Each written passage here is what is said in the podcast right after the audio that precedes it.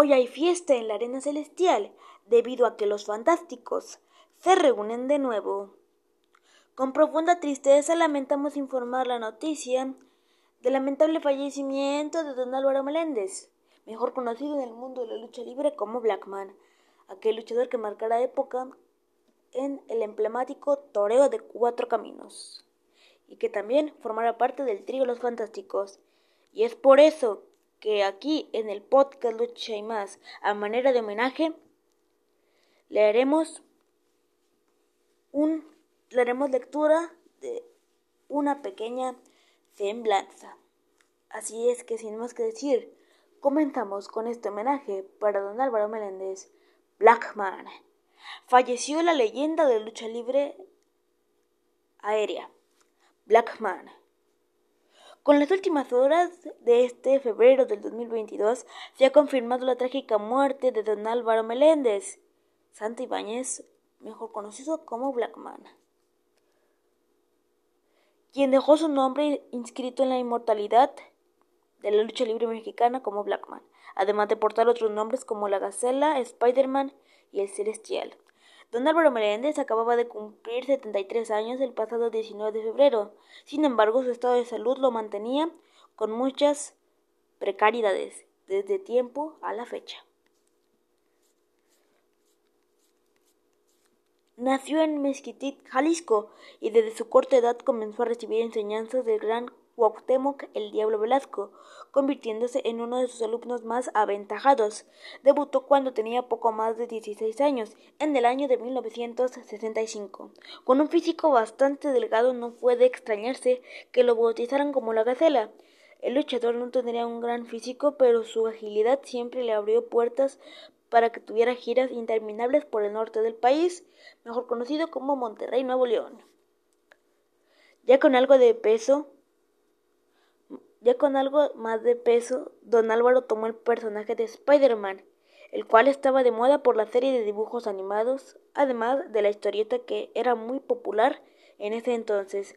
Fue solo poco menos de un año, en 1973 y parte de 1974, con el surgimiento, o sea, que en ese tiempo, en el parte 70, en 1973 y parte 74, tomó el personaje de Spider-Man. Con el surgimiento de los independientes, don Álvaro fue repacado como Blackman. En el año de 1977 de inmediato causó impacto en el centro del país y su calidad lo llevó a disputar el Campeonato Mundial de Peso Ligero de la UWA en septiembre del año de 1978 ante el matemático.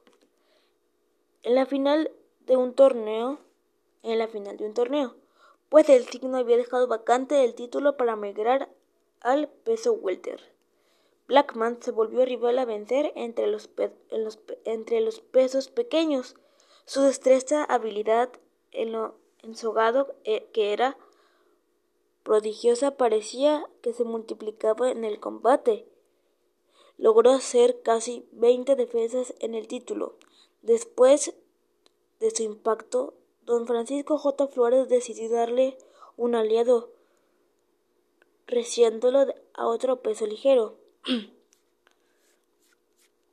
Sin embargo, aunque Muñoz era un gran luchador, no estaba al nivel de la agilidad y al vertigo de las luchas de Blackman. Siendo rápidamente relegado, vendría para Blackman su mejor época.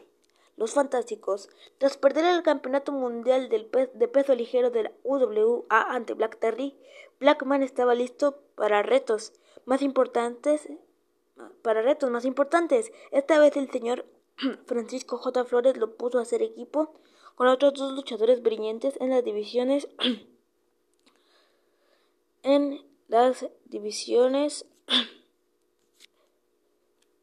de arte marcialistas. Y en las divisiones pequeñas. Con un furor insospechoso en las luchas de relevos australianos, el toreo se aventó a lanzar el campeonato de tríos del toreo de cuatro caminos, que fue durante seis semanas que fue durante seis semanas fue eliminado a los equipos para que el 18 de marzo de 1984 se llevara a cabo la gran final con los, con los fantásticos que habían dejado en el camino al Triángulo de la Muerte, Caos, Rambo y Sandokan. Los brazos y perro aguayo, Dr. Wagner y Fishman, enfrentándose a los cadetes del espacio solar, Superastro y Ultraman, que por una tragedia personal Superastro tuvo que hacer sustituido por Gran Hamada. Ese título con el tiempo se convertiría en el Campeonato Mundial de Tríos de la UWA y surgió más de un año antes de que él, de que él existiera y de que existiera el Campeonato Nacional de la especialidad. Lobo Rubio y, Black, y Blackman formaron unas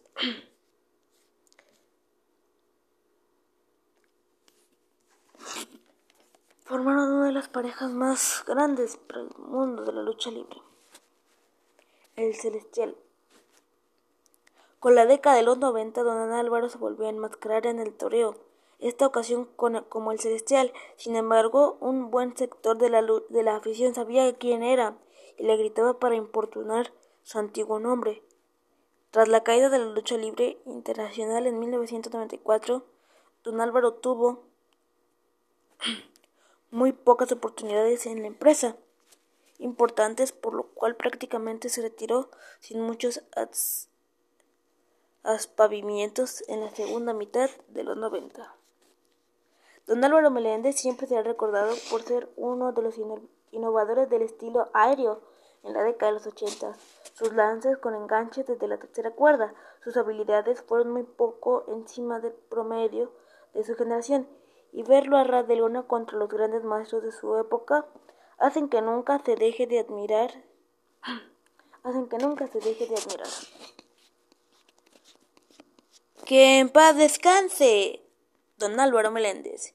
Que en paz descanse Blackman para el podcast Alan Silva